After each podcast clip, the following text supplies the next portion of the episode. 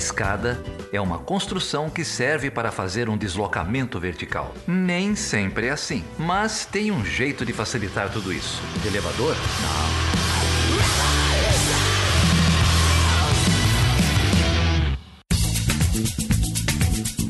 Sejam bem-vindas e bem-vindos a mais um episódio do Chutando a Escada. Eu sou a Débora Prado. E eu sou a Carol Pavese e é um prazer estar com vocês aqui em mais uma semana de muita luta e lockdown.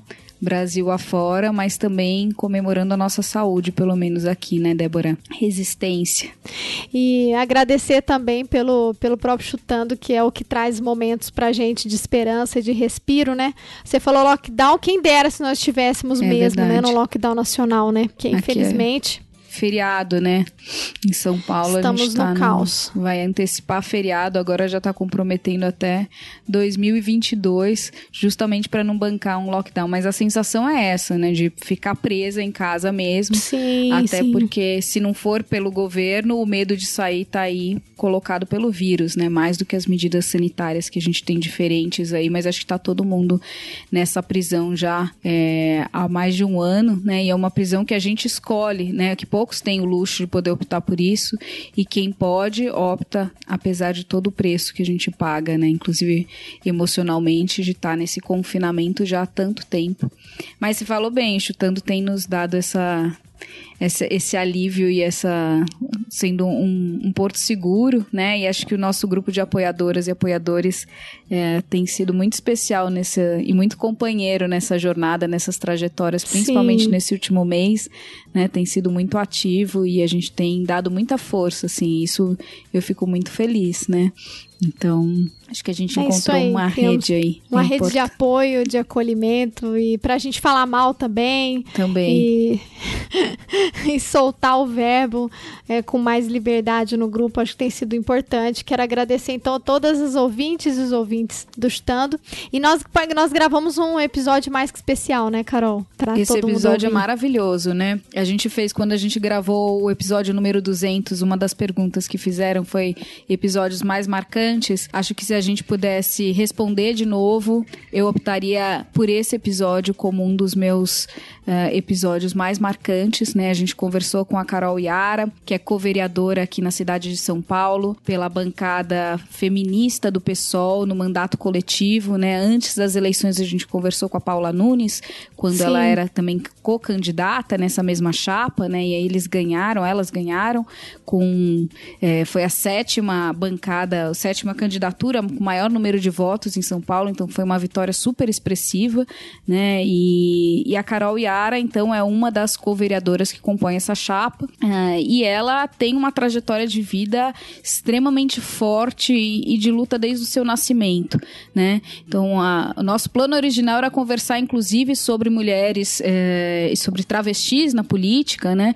Eh, mulheres trans, a gente tinha proposto originalmente, mas no final a história dela é tão forte, é uma lição tão importante que a gente acabou, inclusive, concentrando e ouvindo-a, né? Muito mais do que, do que a pauta inicial. Então, programa bom também é assim, né? Quando ele surpreende quem faz.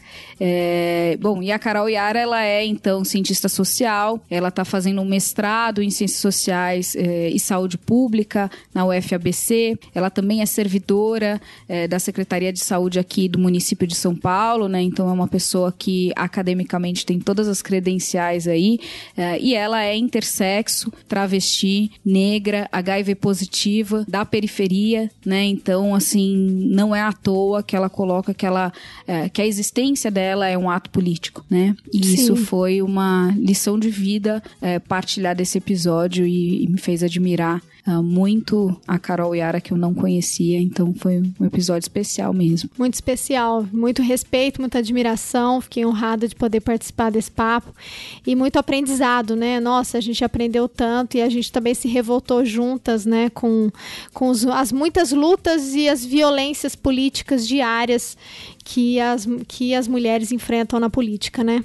Então vamos apertar o play, escutar esse papo que foi assim realmente muito importante, muito marcante e muito necessário, né? Exato. Acho que todas as interseccionalidades ficam contempladas ali, né? A gente fala tanto de feminismo interseccional, eu acho que a, a, a co-vereadora representa essa interseccionalidade ali, né? Personali, personifica todas essas interseccionalidades. Então foi ótimo. E, antes da gente entrar aqui no nosso episódio, se você quiser uh, falar conosco, dúvidas, sugestões, críticas, acolhimentos, ovos de Páscoa, é, é só em, utilizar todas as nossas redes sociais. Então a gente está aí no Facebook, a gente está no Instagram, no Twitter. Que mais? Você que é da tecnologia aí. Sim, se vocês quiserem também apoiar a gente, né? Vocês podem acessar o site chutandoaescada.com.br barra apoio. No site também vocês vão conhecer, assinar, quem quiser assinar o nosso feed, é, saber mais sobre a gente, como poder ajudar, fiquem, é, a, estamos à disposição também, né? E quem quiser também pode escrever para a gente no perguntas arroba chutandoaescada.com.br. É isso aí. Então vamos lá, sem mais vamos demora, ouvir. vamos ouvir. Muito prazer, eu sou o oitavo pecado capital. Tente entender. Eu sempre fui vista por muitos como um mal. Não consegue ver que da sua família eu sou o pilar principal. Possuo você, possui você. Sua lei me tornou ilegal. Chamaram de suja, louca e sem moral. Vão ter que me engolir por bem ou por mal. Agora que eu atingi a escala mundial. Na falha debaixo da língua. Tô pronta pra brigar. Na falha debaixo da língua. Somebody gonna have to tell the truth and I'm gonna tell it. Hoje a gente tem uma convidada muito especial aqui que a gente estava ávidas para poder bater esse papo com ela, que é a co-vereadora Carolina Yara de Oliveira, co-vereadora aqui pelo PSOL, pela bancada feminista, o mandato coletivo da bancada feminista na Prefeitura de São Paulo, né, que a gente já entrevistou a Paula Nunes aqui em novembro do ano passado e ficou muito feliz com essa vitória. Aliás, elas foram a sétima candidatura com maior número de votos, né, então tem uma mega max legitimidade aí para esse mandato, com mais de 46 mil votos pela cidade de São Paulo, então é um prazer estar recebendo agora a co-vereadora que vai bater um papo sobre política, sobre gênero e várias outras agendas aqui. Além de tudo, ela é cientista social também, então super gabaritada para falar sobre esses temas. É isso aí, prazer. Carolina, é um prazer. Uma honra ter você aqui com a gente. Obrigada por aceitar o convite. Sei que a sua agenda é super apertada, então muito obrigada de antemão. Bem, é, para mim é um prazer estar aqui com vocês. Né? agradeço pelo convite. Acho muito bacana a iniciativa de vocês, né, de estar aí nessa seara da comunicação, é, agora que voltou, né, que é a comunicação por áudio, né, nunca saiu, né? Eu lembro que eu sempre ouvi bastante rádio, né? Mas já teve aquela, aquelas lendas urbanas que sempre surgem, né? Ah, o rádio vai acabar, ou a TV vai acabar, e na verdade nada acaba e tudo acaba se reinventando, né? Então, é, para mim é muito bacana estar tá aqui gravando esse podcast com vocês. Bem, eu estou aí como co-vereadora, né, agora, até 2024. Mas eu sou das ciências sociais, eu sou da Secretaria da Saúde aqui de São Paulo desde 2011, então, na verdade, eu tenho uma trajetória aí bastante grande com saúde pública, ciências sociais e direitos humanos. Então, é meio que se a gente for bater um papo mesmo, vai, vai aparecendo essas coisas a, ah, na, na minha trajetória, né? Conta pra gente sobre a sua trajetória na política, como começou, como que você foi traçando esse caminho aí. É, então, eu, eu costumo dizer que eu, eu já nasci fazendo política, né? Porque é, o fato de eu ter nascido intersexo, né? Que é uma pessoa que nasce com aspectos biológicos dos dois sexos, já me fez passar por, por uma série de, de questões na própria infância, como as questões de mutilação genital, né, as questões de, de passar por cirurgias compulsórias, né, para esconder é, esconder genitália ambígua, esconder hormônios é, também misturados, né, do que a gente convenciona chamar de hormônio feminino, hormônio masculino, né? Então, na época tinha uma grande uma grande discriminação, né, sobre o assunto e, e se chamava de hermafrodita, né? Nem tinha ainda a nomenclatura é, popularizada, né, intersexo, já existia essa nomenclatura nas ciências e, e em alguns movimentos, mas popularizada era ainda é, o termo hermafrodita, né?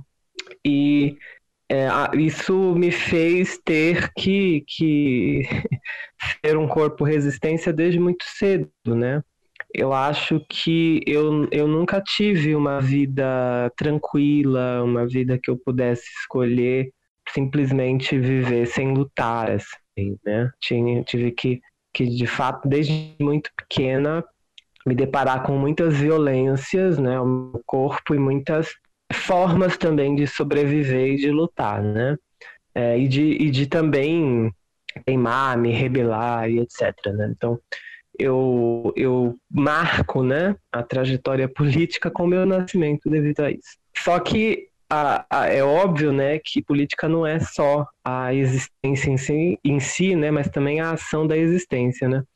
Então, quando eu, eu cresço, quando eu chego na adolescência, é, eu percebo que meu corpo não, não se adequa ao que a sociedade queria de mim, né? É, haviam decidido, sem a minha consulta, né, que eu deveria estar no, no, no gênero masculino e era algo que eu não, não, não me via, não aceitava, né? Desde de pequena, eu comecei a, a, a conhecer as travestis do meu antigo bairro, né? Eu morava no, no bairro de São Mateus, na zona leste de São Paulo, periferia, e foi com a, a, as travestis do bairro que eu encontrei um mínimo de acolhimento para as angústias internas que eu tinha com relação ao gênero, com relação ao corpo, essas coisas todas, né? E ali eu acho que a minha ação política começou, né? Ali com uns 14 anos, 15, que eu começo a, a, a pensar né, na minha travestilidade, começo a, a, a me nomear enquanto uma travesti, né, enquanto uma mulher travesti, eu, eu percebo que eu começo ali uma ação política mais do, do que a gente conhece, né, de se juntar com outras pessoas, de fazer ações coletivas, então uh, ali mesmo com as próprias travestis, com as LGBT do bairro, né, a gente começa a fazer ações culturais, ações é, de, de, formar coletivos, né?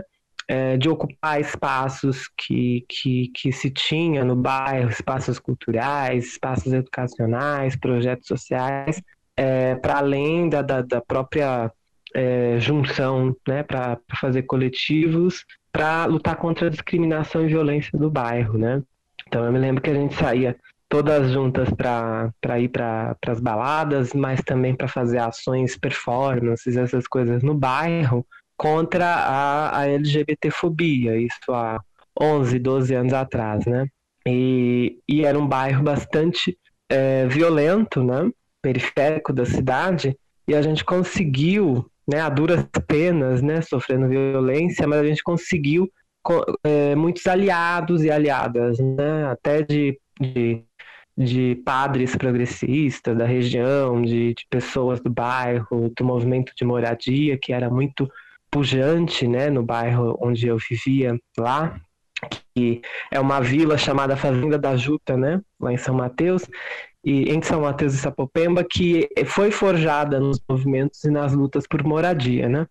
Então, isso também facilitou um pouco, né, o nosso espírito de de, de ação coletiva, né? Nosso espírito de fazer movimento social sem nem ter esse nome, né?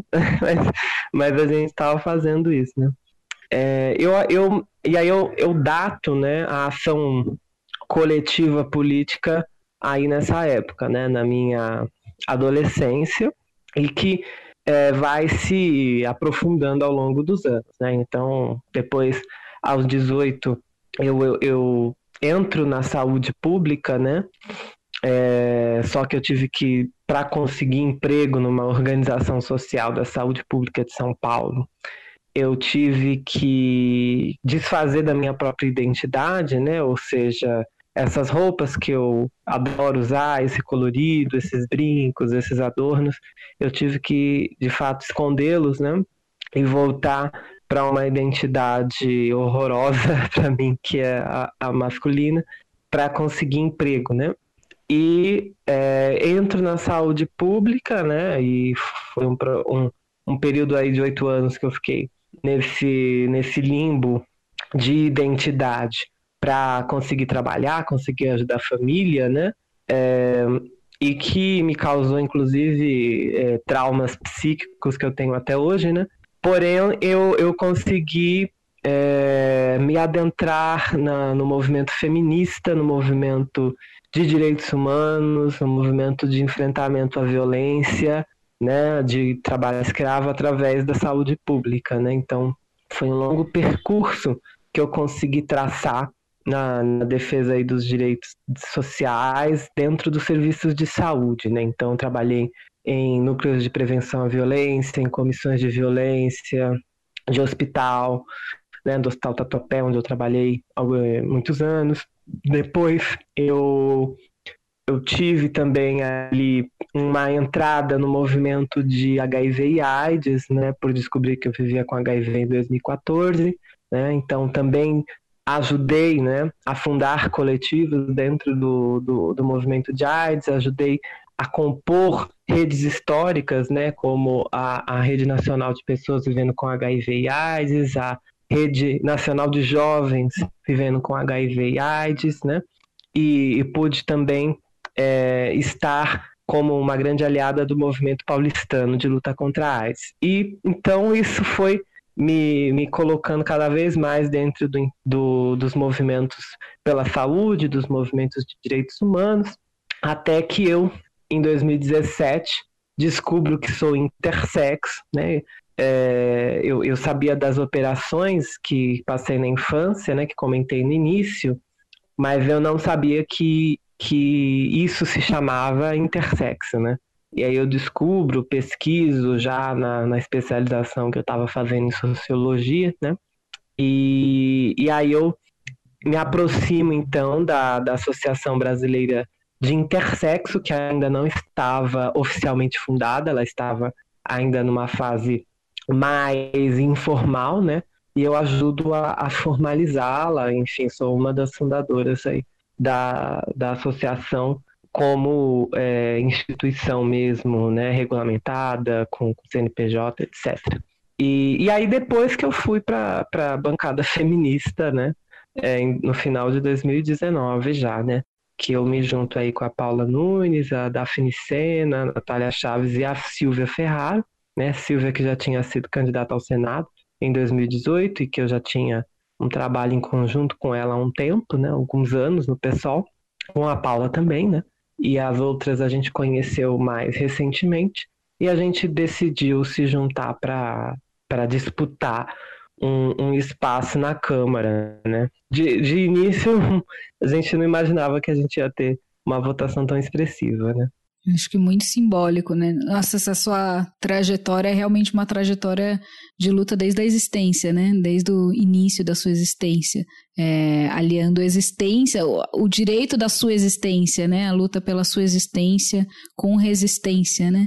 É, que se você não se importa, eu queria compreender um pouco mais como foi essa descoberta, que eu imagino que deve ter sido muito libertadora, né? Identificar que você era é intersexo, e eu achei interessante perceber que você ficou na saúde pública em contato com essas agendas por muito tempo, né? E foi um processo muito tardio, é, desde que você entrou na área da saúde, onde a gente imagina que seja uma área que se tenha mais entendimento sobre isso, né? E, e assim, como que foi esse processo e talvez por que, ele demorou tanto, como que é essa agenda dentro da saúde, né? Então me parece algo que também é muito uh, escondida, né? Que a saúde talvez não debata tanto isso, não sei. Mas como que foi esse processo e como foi isso para você? É, a saúde ela é uma grande arena de disputa, né? É, então, assim, do mesmo modo que você tem uma grande, uma grande história de luta e resistência, né, de, por exemplo, que culminou na construção do SUS aqui no Brasil, né, dos grandes movimentos sanitaristas, do programa de AIDS, né, é, pioneiro no mundo, que, que foi construído aqui no Brasil, uma série de, de questões, a própria estratégia saúde da família, né, enfim, uma série de coisas que o Brasil é, conseguiu construir através da, da saúde, né, e, e, de fato ter um, um, uma maioria, digamos assim, progressista, né, na saúde, nós também temos um, uma uma grande luta interna, né? Então, nós temos áreas da, da, da saúde, é, não, da, não da saúde coletiva, né, propriamente, porque já é um, uma área que nasce em si progressista, né? Mas da saúde nesse geralzão, né, das ciências da saúde, digamos assim, nós temos áreas que são eugenistas, áreas que são nazistas, áreas que são é, completamente de extrema direita. Então, é, digamos que a pauta da intersexualidade ficou durante muito tempo no diapasão dessas áreas, eugenia pura, né? Então, inclusive durante muito e muito tempo, principalmente no Ocidente, né, principalmente no Brasil, é, você teve uma visão da intersexualidade completamente normativa, completamente é, patologizadora, né, de, de seres anormais que precisavam é, ser escondidos com a extrema urgência enquanto bebês e, e serem colocados em mesas de cirurgia para mutilação genital para que eles entrassem dentro da normalidade. Isso está é, tá aí em, em inúmeros periódicos médicos, em inúmeros manuais de procedimento, sempre com uma linguagem muito técnica, né, muito é, higienizada, né, com termos difíceis, mas que fala de um processo de eugenia, um processo de melhoramento da raça humana, é, que é, né, em, em, essência, racista e também, é, em essência, capacitista, né, ou seja, de, de construção de seres humanos perfeitos, produtivos, né, é, e que joga todo, tudo que é diferente, seja uma, uma deficiência ou seja um, um estado diferente de, de existência biológica, como algo a ser eliminado ou corrigido, né? Então, a intersexualidade esteve é, e está ainda, né? Nesse, nesse, nessa disputa, né? Então, por exemplo, o Conselho Federal de Medicina é um grande bastião, né, para manter essa eugenia, né, né, com relação à população intersexo, né. Do mesmo modo que o Conselho Federal de Medicina se cala diante do genocídio da pandemia do Bolsonaro. É, é sobre isso que a gente está falando, né, das formas de fazer é, viver, fazer morrer, necropolítica, etc. É sobre isso que a gente fala quando nós estamos falando de saúde, né? É, então, assim, não, não ter descoberto é, na, na saúde pública durante muito tempo que eu era intersexo era pelo simples fato de que sequer era discutido sobre o assunto da saúde pública. Né? Inclusive, em vários lugares da saúde pública, fui eu que levei essa discussão, né? depois de descobrir sobre mim. O fato de eu me colocar como intersexo é, fez com que a discussão fosse suscitada em vários espaços da esquerda e do, da saúde. Né? Não é à toa que eu sou a primeira parlamentar intersexo do país e da América do Sul. Porque é um não lugar, é uma não existência, mesmo que seja numericamente expressiva, né? que é 2% da população, segundo a ONU, é, que nasce assim. E isso é, é uma estimativa, né? porque não há notificação, então pode ser mais. Você está ouvindo Chutando a Escada, um podcast de política internacional e divulgação científica em relações internacionais. Para apoiar este projeto, acesse chutandoaescada.com.br barra apoio.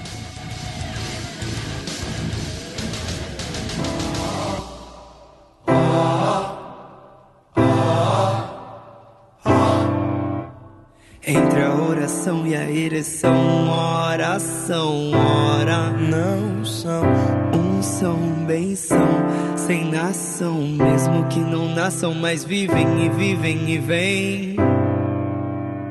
Entre a oração e a ereção, oração, ora não são, um são, bem são, sem nação, mesmo que não nasçam, mas vivem e vivem e vêm. Se homens se amam, se unem, se imem, se unem.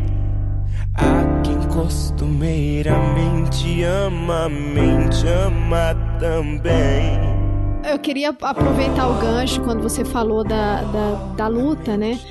Se você puder falar um pouco sobre a pauta do movimento, né, da Associação Brasileira de Intersexo, porque eu tive lendo assim, eu li que Primeiro que existe um, uma luta também do ponto de vista do reconhecimento, né? Do reconhecimento civil das pessoas intersexo, né? Que existe essa luta também na esfera é, judicial, que a gente sabe que não é que vai resolver tudo, mas que nesse processo, né, de necessidade de reconhecimento, é, enquanto cidadã, né? Eu acho que se você puder falar um pouco disso para mim, para gente, né?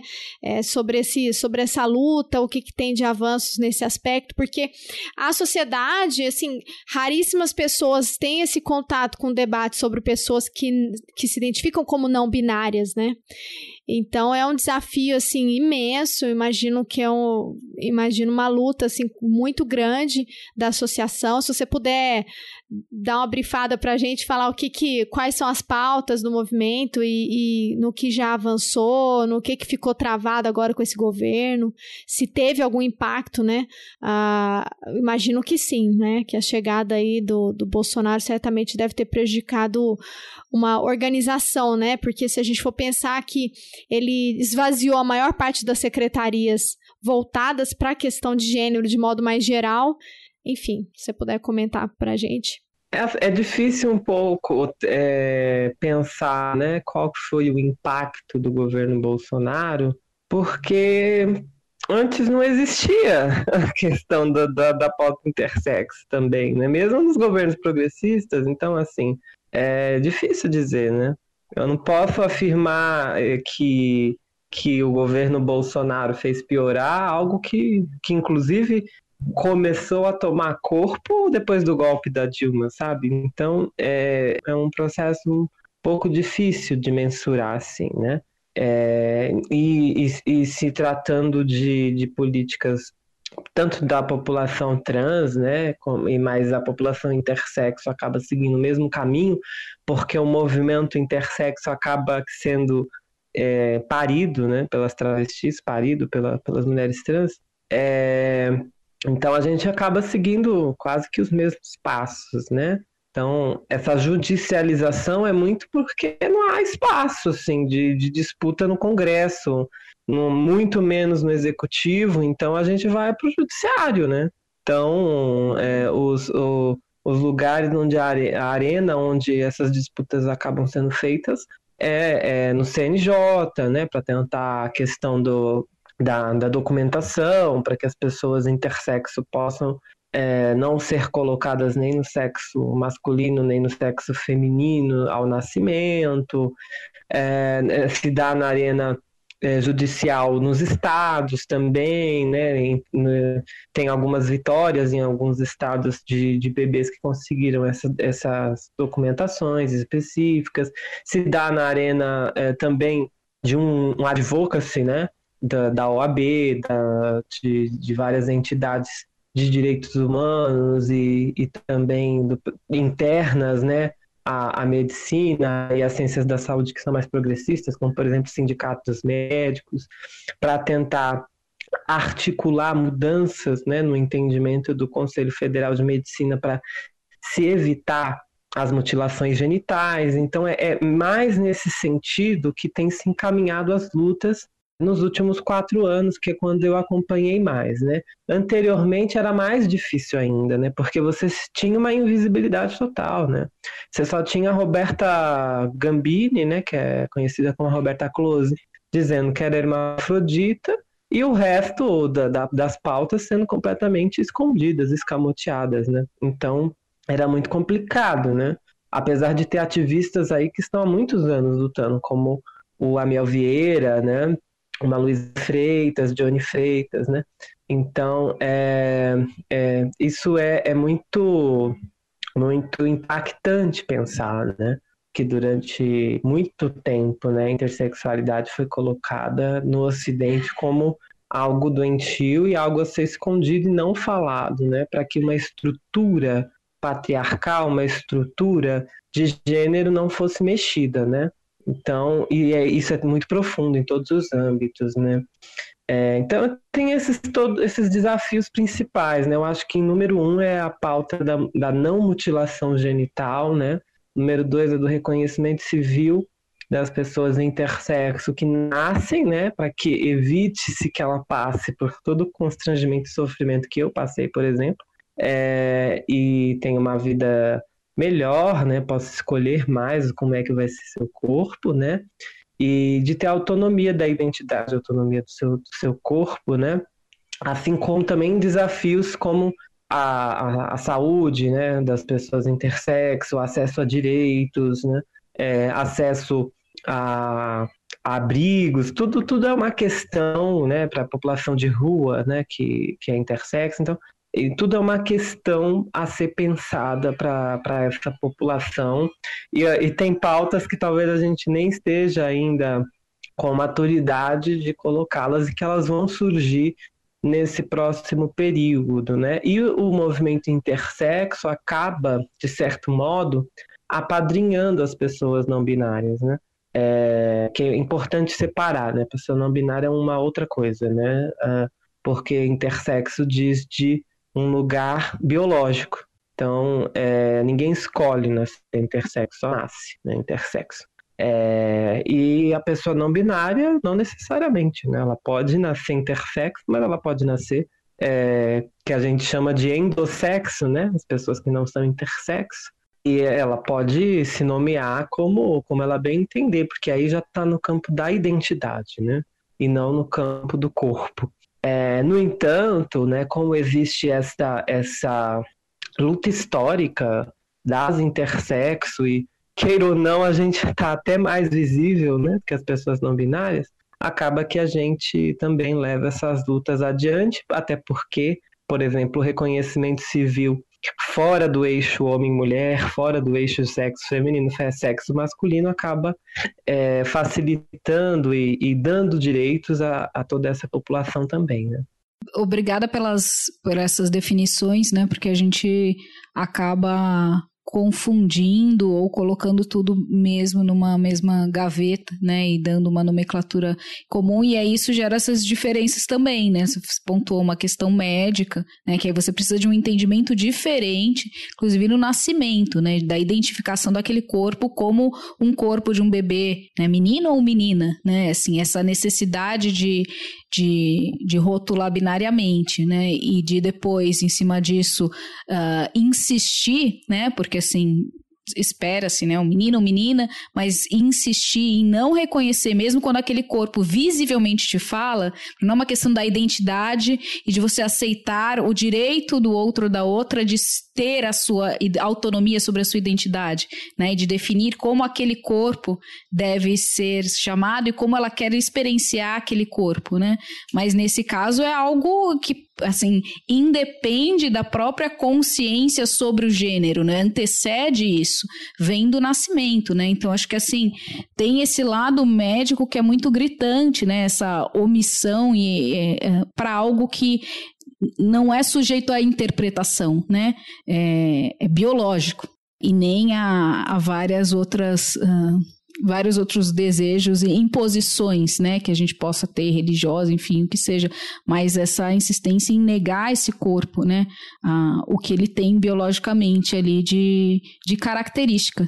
E em cima disso vem toda essa construção torta e imposições e, violências que, que você sofreu e sofre até hoje, né? Eu acho que é, a gente está te vendo aqui, as pessoas não estão te vendo, mas você está com um lindo turbante colorido, então os seus brincos de volta, né? E acho que deve ser, assim, maravilhoso poder finalmente se colocar publicamente, né? Como você se enxerga e como você quer ser vista e identificada, né? E isso é uma oportunidade que pouco poucas pessoas têm, né, que não se identificam dentro do, do sexo que ele é, ou dentro do intersexo, ou dentro do gênero que, que lhe é imposto, né?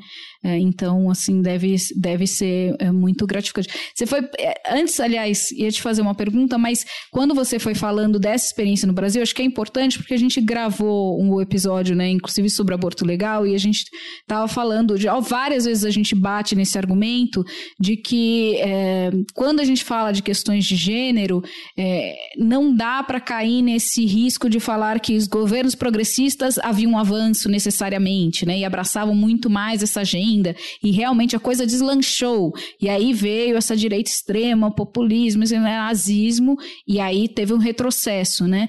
Ah, não quer dizer que eram flores durante os governos progressistas, ao contrário, né? Questões de gênero sempre ficaram muito em segundo plano. Às vezes se dava um pouco mais de atenção é, e se ouvia um pouco mais isso, mas nunca foi prioridade, né? Nenhum colocou isso como uma pauta prioritária ou dentre as, as pautas prioritárias, né?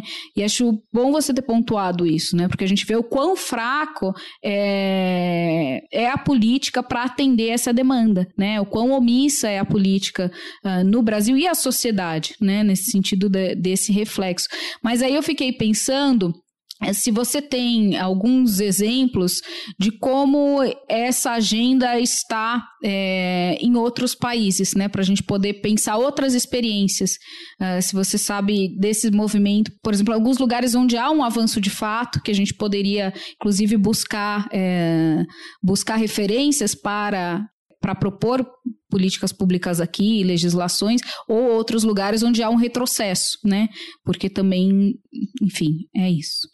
É, essa questão do, dos governos progressistas né, aqui no Brasil, eu acho que teve retrocessos dentro do governo progressista na medida em que houve um arrefecimento do próprio movimento social.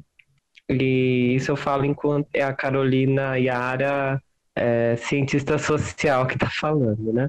Então, é, eu, eu vejo que ali o período 2004, 2010, né? Que né, esse período todo do governo Lula, ele foi um período de avanços na agenda, digamos, LGBT mais geral, né? A agenda intersexo não estava aposta sequer para o movimento LGBT. Essa é a questão que eu estou querendo colocar aqui, né? Então, é, inclusive a comunidade gay, né? Sobretudo, né? Eu tinha uma grande dificuldade com as pessoas trans, que dirá com as pessoas intersexo, né?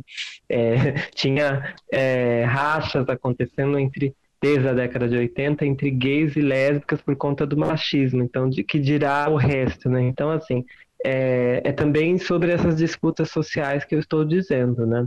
Para fora do âmbito político uhum. institucional, né? Esse é um, um outro âmbito político, né? Uhum. Mas durante esse período do governo Lula, é, você teve alguns avanços, você teve uma, uma priorização, não uma priorização da agenda pelo governo, mas assim, você tinha um movimento LGBT que, que o governo nunca tinha ouvido nada do movimento. E de repente você tinha conferências LGBTs acontecendo em que o próprio presidente ia nessa conferência. É, então mudou de patamar, de fato. Só que com a, a, a eleição da presidenta Dilma, né?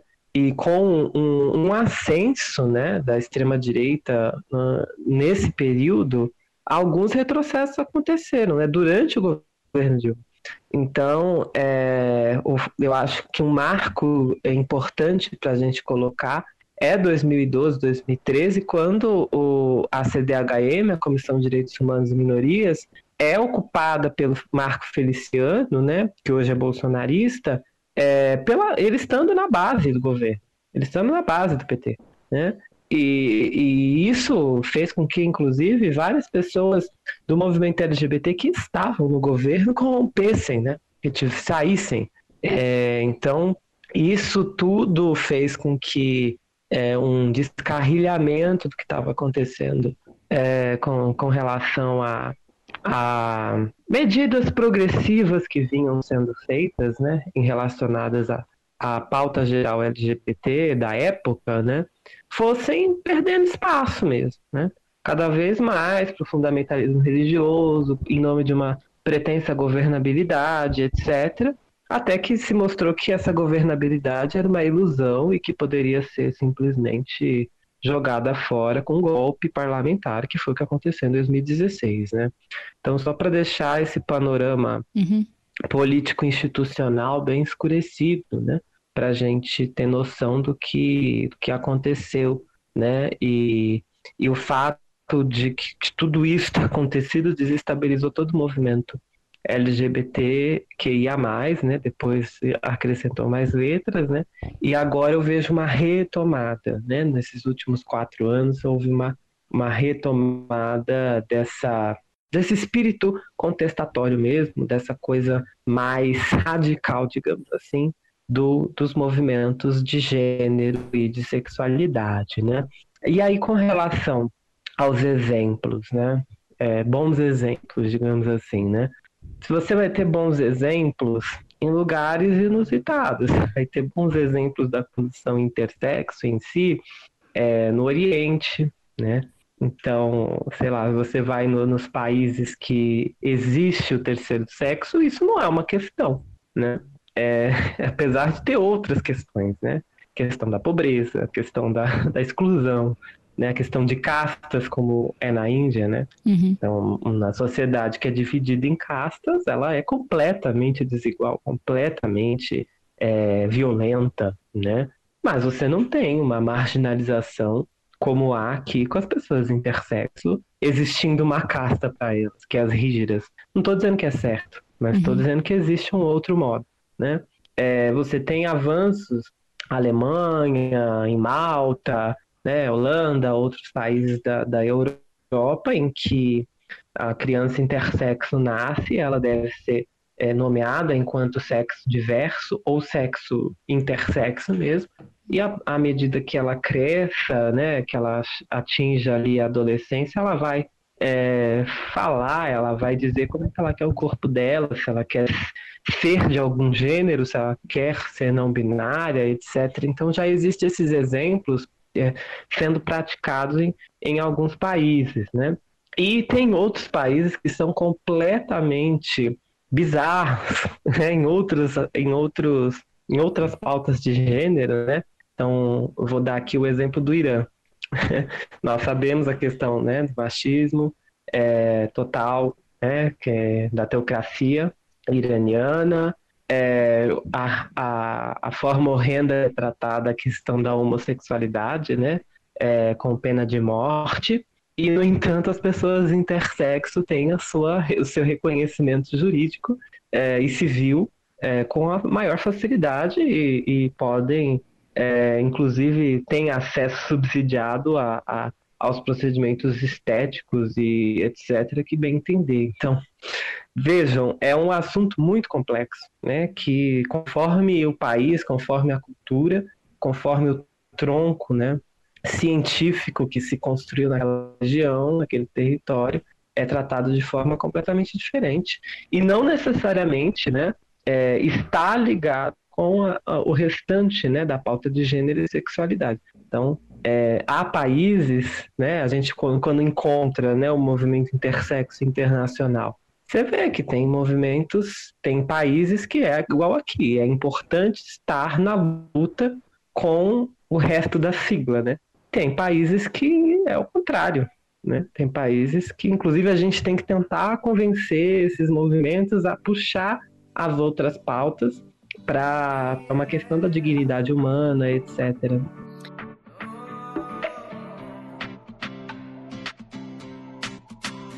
Eu entrei você fingiu que não me viu. Foi como eu imaginava. Enquanto a música tocava, eu olhava pro seu corpo. Eu sei que você também viu. E te encontrei, você sorriu e eu me perdi. Quase que eu perco a fala. Me deixa te levar pra casa e te mostrar que a noite boa pode ser eu e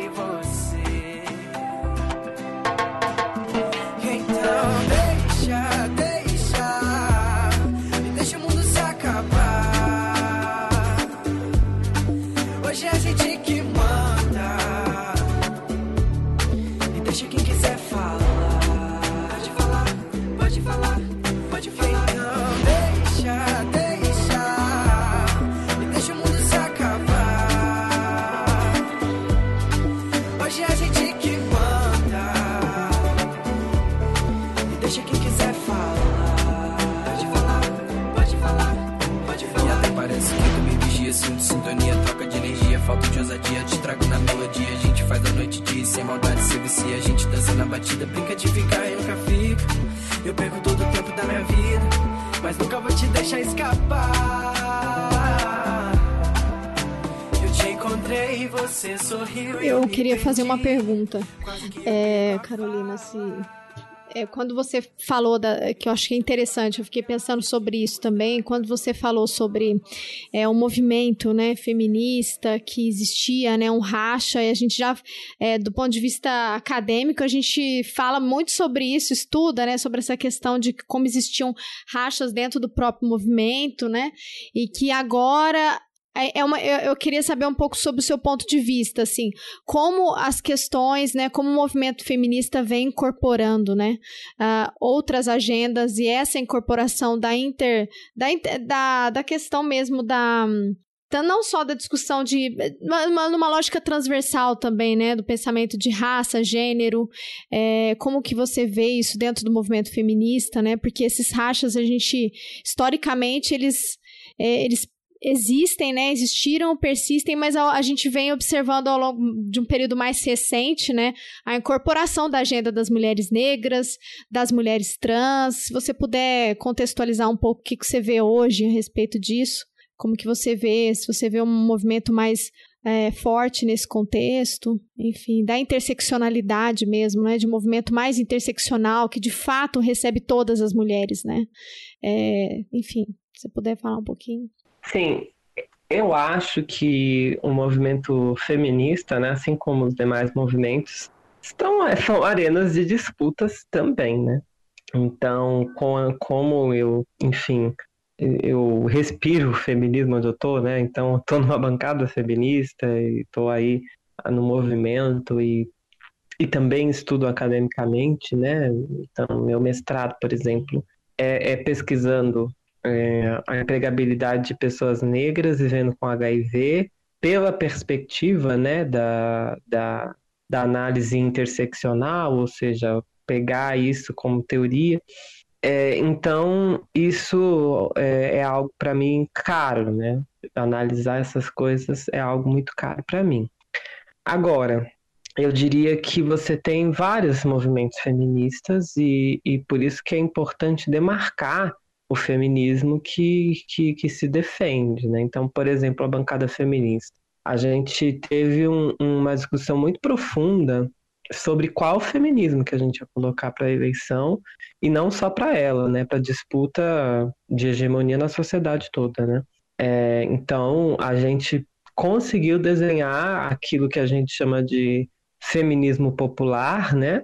Que diz desse feminismo de- interseccional, né, que, que tem aí, que bebe aí das contribuições de feministas negras, norte-americanas e brasileiras, que bebe aí do conceito de bem viver das mulheres eh, indígenas e de populações tradicionais, né, que bebe também da- das feministas clássicas do socialismo, né, e, e, e também do, do próprio movimento de mulheres. Então, só que fazendo essas, essas intersecções, né? Então, não é a categoria mulher universal que, que se desenha na mulher branca de classe média alta ou burguesa, né? É pelo contrário, é de fato esse, esse feminismo pé no chão, esse feminismo pé no barco, essa, essa coisa é, classista e que também tem é, essa atenção às diversas formas né, de ser mulher na sociedade. Né? E não só, né? também diz de, de estar é, na luta daquilo que não é também ser mulher. Né? Acho que é essa que é a questão. Então, eu, eu percebo né, que a Angela Davis é, traz muito isso, né, da importância que se tem é, esse movimento é, dos, das últimas décadas né, de incorporar os gêneros dissidentes dentro do feminismo. Né? É, então, a, a Angela é uma grande defensora né, da população trans, da população intersexo, é, com gênero não, não conforme, né? de que essas populações, né, assim como a população negra, assim como os povos é, oprimidos, são né, é, parte da agenda feminista. Né? E isso é um, um, um aspecto muito progressivo, eu acho, do, das lutas né, que tem se desenhado nos, nos, últimos tempos. Só que é isso, é claro que não é uniforme o movimento feminista, né? tem as suas nuances, né? e tem também aquelas que se nomeiam feministas né? e não são. Então, para mim, o feminismo radical não é feminismo. Né? É uma outra coisa que se diz, né? porque defender o essencialismo biológico, que justamente né, é, corroborou é, o patriarcado em si, né? É, eu acho que é um, um contrassenso, inclusive teórico, né? Então, eu, eu acredito que também nós temos esses riscos, né? Eu vejo aí algumas, às vezes, algumas pessoas que são muito bem intencionadas cair nessas armadilhas, né? É, e a gente tem que tomar cuidado, né? Para não ser produtores de opressão, né? Se você não tiver pergunta, eu tenho. Não, eu tô pensando, eu tô aprendendo tanto aqui que eu, assim, você uhum. tá incitando tantas reflexões que minha cabeça começou a, a devagar. É, e eu esqueci que eu tenho que estar tá aqui para te entrevistar, então eu comecei a concordar com várias dessas reflexões. Vai, Débora, vai até eu recuperar o meu. É, eu queria, eu queria saber como que tem sido, né, a sua vivência agora na política. É, se você puder falar um pouco sobre, sobre isso, né, sobre a violência de gênero também, né, a violência política de gênero que a gente tem é, observado que isso tem aumentado de fato é, no Brasil. Eu acho que. É, bom, política sempre foi misógina, né? Mas os ataques é, têm sido cada vez mais constantes, né? E a gente soube, né, pelas mídias, o que, o que aconteceu com você, o atentado que você sofreu. Se você sentia vontade para contar para gente como tem sido o seu dia a dia, né? A, a sua presença ali, porque o corpo é político, né? Então, é como você mesma falou, não é à toa que você é a única na América Latina toda, né? Como que você tem carregado, né? Imagino que está muito pesado mesmo para você levar tudo isso nas costas, né? E se você puder compartilhar com a gente os seus aprendizados, os desafios e como tem sido essa luta, seria uma honra poder te ouvir mais. Olha, é um, um fardo, né? Pesado, porque são muitos pioneirismos juntos, né? É, alguns eu divido, outros eu sou só, né? Então, assim, a gente está na primeira leva de mulheres negras da Câmara Municipal de São Paulo. Isso não é qualquer coisa. Então, sou eu, Paula Nunes, Natália Chaves, na bancada feminista, a Erika Hilton, a Elaine Mineiro, né? É, a Samara Sóstenes, a Débora Dias. Nós somos as, as primeiras vereadoras negras dessa casa, né? Em 2021. De indígena você só tem em 2021. De indígena você só tem a Juliana Cardoso. Então, é, do que, que a gente está falando, né? Está falando de um atraso enorme na restituição uhum. de uma colonização completamente violenta, completamente é, escravocrata, né? E a gente entra nesse espaço, né? Que as salas nobres são todas é, colocadas com quadros de bandeirantes, de valorização dos colonizadores, né, do, do Borba Gato, né, dos assassinos que mataram nossas ancestrais e nossos ancestrais, né? Então é uma violência absurda, né? E que a gente convive todo dia. E fora a questão, né, de que se a vida comum você ser mulher, e aí você ser mulher negra, e aí você ser mulher trans e negra, e aí você ser mulher intersexo, é, para que um, uma, uma fala minha seja validada, ela passa por inúmeros processos de contestação que um, de um homem é, não passaria, e de um homem branco muito menos, né? É, imagine estar nesse espaço, né? É, então, é, é, muito complicado uh, estar nesse espaço de abertura de caminhos, né? É, não é um processo que acontece sem dor, né? Às vezes dor psicológica, às vezes dor física mesmo, né? Então é, é muito complicado. E o fato de eu ter sido é, vítima né, de um atentado, de terem lá ido até a porta da minha casa na madrugada do dia 26, né, com um carro branco, para dar dois disparos que, que a polícia está investigando se foi é, de tiro, se foi de, né, de arma de fogo, ou se foi de, de algum artefato explosivo, né? Ainda existe essa, essa, é, essa pergunta, né? Estão ainda investigando e a gente sabe como que né, é meio lento, né? E como que, que isso foi surpreendente não pelo fato em si, porque eu já esperava que ia acontecer alguma coisa assim, o que eu não esperava que ia acontecer antes de começar o mandato, né? Porque foi nas férias do parlamento que isso aconteceu, né? Então eu não tinha ainda começado os meus trabalhos junto com as meninas da bancada feminista é, em si, né? A gente estava no pré-mandato ainda, né? Os trabalhos começaram dia 1 de fevereiro. Então a rapidez, né, do ódio é, e da violência política de gênero foi uma coisa assustadora, né? Assustadora e que de fato causa muito impacto, né? Causa terror, né? Causa terror. É, no entanto, né? não é, não é novidade nenhuma, né? Então, se a gente for pensar que é, desde a, a minha avó semi-analfabeta, que, que foi escra escravizada no pós-abolição, né? Porque a minha avó foi mandada com 10 anos de idade para a casa da, da, da família mais rica de Ourinhos, né? Na época, e que é interior de São Paulo. E, e trabalhou lá durante oito anos sem receber um centavo. Então, é, imagina o que, que era o terror para ela também, né? De ser estuprada, de ser, de não limpar direito, ter a, o rosto é, esfregado na parede do azulejo até sangrar. Então é um, é um lugar, né, da mulher negra é, muito difícil, né? E que a mulher trans carrega com mais é, explicitude.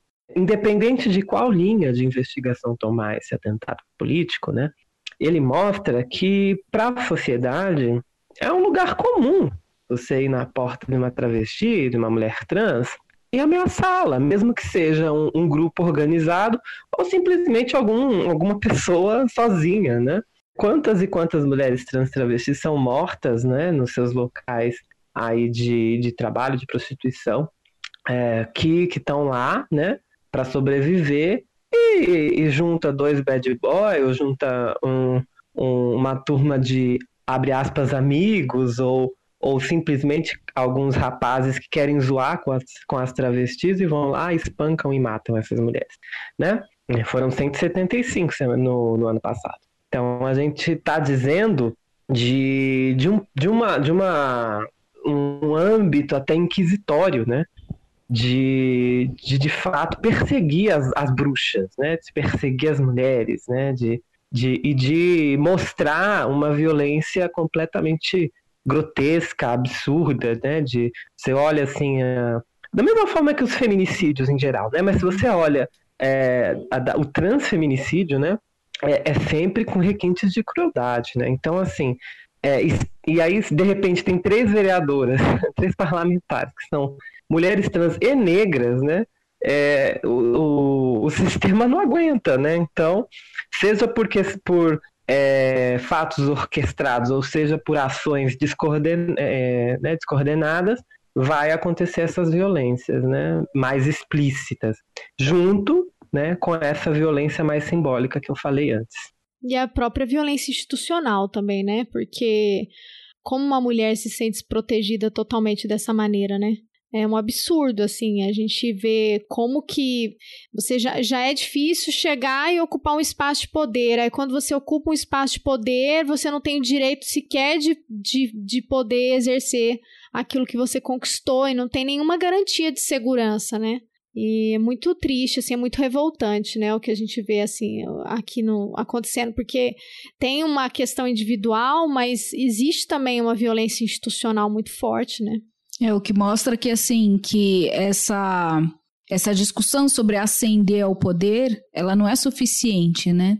Se esse poder não é um poder que te permite, que te dá legitimidade para exercer aquela função, né? E quando a gente pensa como a sociedade é construída e que a gente coloca, por exemplo, esses cargos políticos como uma elite né, dentro do país, mesmo participando deste grupo, eh, essa violência ela ainda está ali cotidiana, né? São só diferentes arenas onde isso não, onde a existência não é permitida, né? Onde constantemente a sociedade precisa deslegitimar, mesmo que você usufrua de um status eh, de inclusive um certo status social né? Porque não é pouca coisa ser uma co-vereadora na cidade de São Paulo. Não é pouca coisa ter sido a sétima candidatura com maior número de votos numa cidade, na maior cidade da América Latina, né? Então, assim, isso é entrar numa elite, né? Você tá ali num grupo seleto, digamos, né? Que inclusive, mas assim, a sociedade tende a, a, a responder com até né, uma, enfim, tem um status, né, é, e mesmo isso é, não te garante... Só interrompendo rapidinho, claro. tem uma, um termo que a Patrícia Hill Collins fala, é, socióloga norte-americana uhum. negra, que ela chama de, de outsider within, né, uhum. que é a forasteira de dentro. Claro.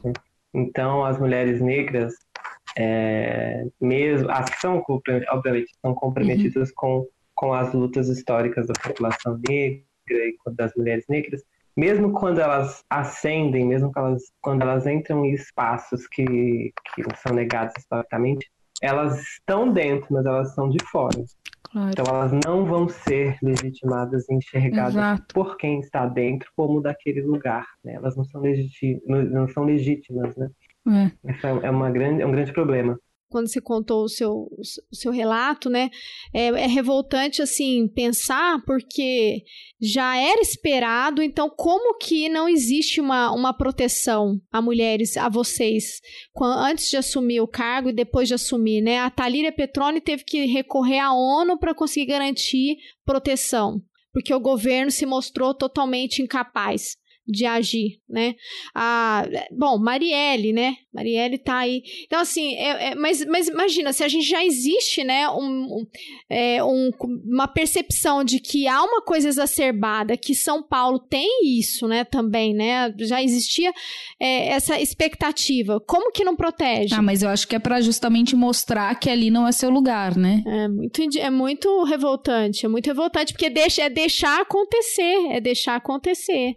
Não existe um, um esforço para impedir que isso aconteça, né? E no caso delas teve um agravante por ser um mandato coletivo, né, que também é muito questionado por alguns membros da Câmara, né? E aí esse apoio também eu, eu acompanhei um pouco essa, essa repercussão né, do seu caso aqui e vi que houve até uma resistência em acolher isso como um ato contra uma covereadora, né? Justamente por não reconhecerem a legitimidade desse mandato. Então, alguns membros, óbvio, né? Mas Aliás, se puder comentar um pouco mais sobre essa resistência também, porque além de serem, né, todos esses, uh, de ter toda essa interseccionalidade, vocês ainda estão inovando com uma, um mandato coletivo que a gente tem pouquíssimas experiências assim no Brasil, né? Então ainda tem esse pioneirismo. Sim, eu acho que foi tomado um caminho, né, pela, uhum. por uma parte da direita é, de, de tentar usar né, uh, o mandato coletivo para encobrir a urgência do fato em si, né? Então, é, né, falo, começaram a falar, não, porque não é vereador, aí começou uma discussão sobre quem é vereadora, quem não é, quem foi eleita, quem não foi, quem tem escolta, quem não. E para driblar da discussão principal de que um ataque a mim, que sou reconhecida na rua como vereadora, as pessoas me chamam de vereadora. Né? É, tem policial que me reconhece, fala, oh, bom dia, vereadora. GCM, quando eu chego na, na, na Câmara, né? a maioria bate continência para mim. Né? Então, autoridade pública, uhum. notória. E aí, é, é, esse reconhecimento faz eu sofrer um atentado. Claro. E, e, isso não é enxergado como o que ele é de fato, que é um ataque ao parlamento. Não Sim, é só um ataque exato. a mim, não é, a é, uma, é, uma, é uma violência política de gênero, mas é um ataque a uma instituição democrática é. também, né? Sim. Então, como é, é essa área da direita também preza muito pouco para própria o próprio regime democrático burguês, né, que a gente está uhum. falando, eles tentaram tirar o foco da discussão principal e colocar essa esse espantalho político do mandato coletivo, que, né, tentar ficar ali discutindo eternamente sobre legitimidade, né, acho que nunca leram Max Weber, nunca leram nada da sociologia sobre legitimidade, mas enfim, né, ficam ali naquelas letras do regimento interno da Câmara, que tem 460 anos, né, a Câmara Municipal de São Paulo, mas é, não, não para não discutir o principal, né? É, o que é preocupante, porque então quer dizer, se um assessor da Câmara, se, uma, se um servidor de carreira da Câmara também for atacado, então quer dizer que ele pode morrer. é sobre isso que a gente está falando. Uhum. É, então, é, vamos levar essa discussão até a última, a última gota também, né? Então, é, esses mesmos que falam contra os privilégios, na verdade, eles defendem, né? Então, é, por exemplo, MBL ficou dizendo que eu queria privilégios, né? De que o pessoal defende o desarmamento, mas quer escolta, essas coisas, né? É, só que, na verdade, eles defendem uma estrutura dentro da Câmara Municipal escra escravocrata. Para vocês terem uma ideia do que eu estou falando, quem é reconhecido como vereador toma café na xícara da Câmara. Quem não é reconhecido vai tomar um, um copo de plástico. Hum. Não é negado. As pessoas falam: não, você não pode tomar na xícara porque você não é vereador. E aí já aconteceu, já aconteceu de eu ser reconhecida, né? Eu nunca fui impedida de nada porque me reconhecem como vereadora lá dentro, mas de outras, é, da própria Silvia, da Silvia Ferrara, que, que é inclusive a, a, a cabeça de chapa né, da, uhum. da bancada feminista, do, do, cara não reconhecer ela enquanto vereadora e falar, não, você não pode, porque você não é vereador. Então, é, sabe, é sobre Gente. uma estrutura que não é nem capitalista. É quase ter que ter que levar o, levar o... É a barbárie, né? É a barbárie instaurada, né? Mas, não, é quase ter que levar o próprio rolo de papel higiênico, né? Assim, nesse nível, né? É, de, não. De baixaria, né? De diferenciação. Exato, de, segregação diferenciação. simbólica, né? Segregação mesmo. Segregação. Né? Então, é, o fato de eu ser uma mulher negra, uma mulher trans, coloca contornos mais bizarros a situação toda, né? Então, é, aí é, é palco para que as pessoas sejam racistas, né? Palco para que as pessoas sejam transfóbicas, etc. Né? Então, é, é disso que a gente está falando. Eu dou esses exemplos, né, dos bastidores mais práticos, para as pessoas terem noção da, da, bizarrice que é e do quanto que mexer nessas estruturas, né? É, é uma coisa pesada, né? É, é são muitas camadas e camadas de violência, né? é, que a gente está lidando, que a gente está mexendo, né? É um vespeiro, né? Por isso que teve essa reação toda, né? Até ter, né? Tá tendo aí um programa Profissão Repórter da Globo para tratar desse assunto, né? Que eu tô lá.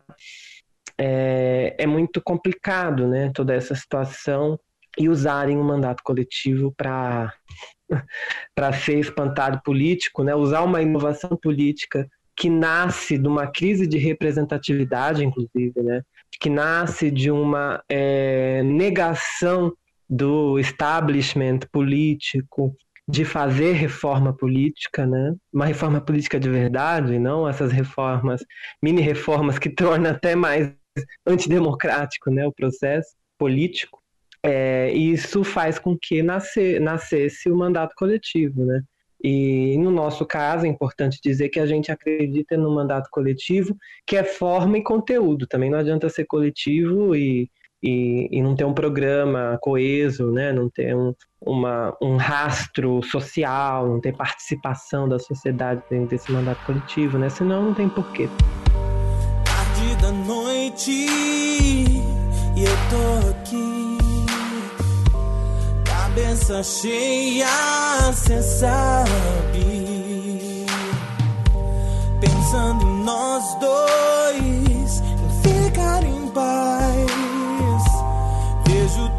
corpo e já quero mais.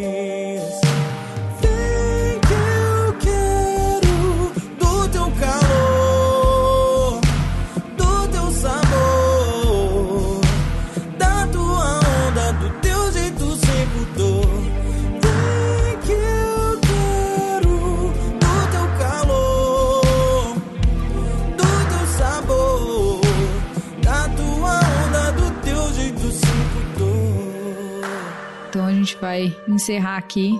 É, mas a gente queria te agradecer assim infinitamente, né? Acho que foi muito mais. A gente já sabia que ia ser bom, mas acho que foi muito mais forte do que a gente imaginava e, e, te parabenizar pela sua existência, pela sua resistência, né? E, e, esperar que, que a sociedade saiba acolher mais também, né? Porque às vezes a gente fica muito só ser forte cansa, né? Às vezes a gente precisa de colo, a gente também precisa ter poder baixar a guarda e poder chorar e poder se colocar num lugar e sentir a nossa fragilidade e ser vulnerável, se deixar ser vulnerável, né?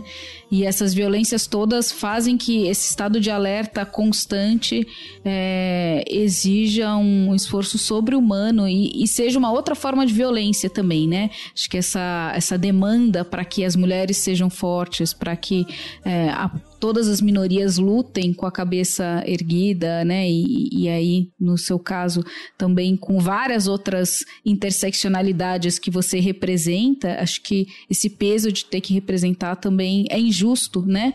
É, e acho que a gente tem que trabalhar para que isso não seja tão necessário, né? Para que você possa encontrar mais acolhimento. Então, assim, obrigada, né? E, e enquanto isso não acontece, a gente é, agradece em nome de todas essas uh, de todas essas minorias, né, políticas pela sua luta e, e, desejar um ótimo trabalho. Começou o mandato agora, né? Eu sei que vocês estão vindo com chacoalhando muito aí nesse início de, de gestão numa pandemia, né? Com várias propostas em várias frentes e que isso logre frutos e que pelo menos incite debates e que seja só o começo é, de um, um levante né, dos movimentos sociais para que a gente é, vire maioria nesses espaços e inverta eventualmente toda essa essa estrutura que para todos possam beber na xícara de café de cerâmica, né, para que a gente pare com isso.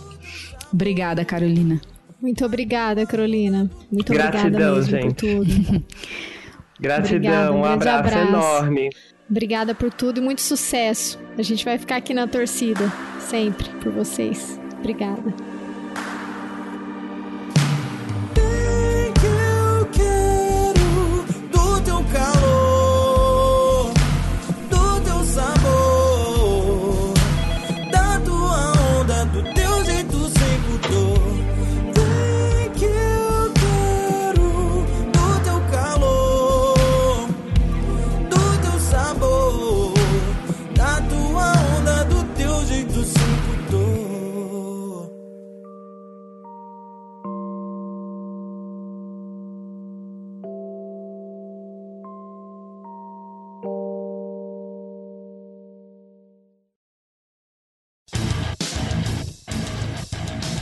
Você acabou de ouvir mais um episódio do Chutando a Escada. Para apoiar, acesse chutandoaescada.com.br barra apoio.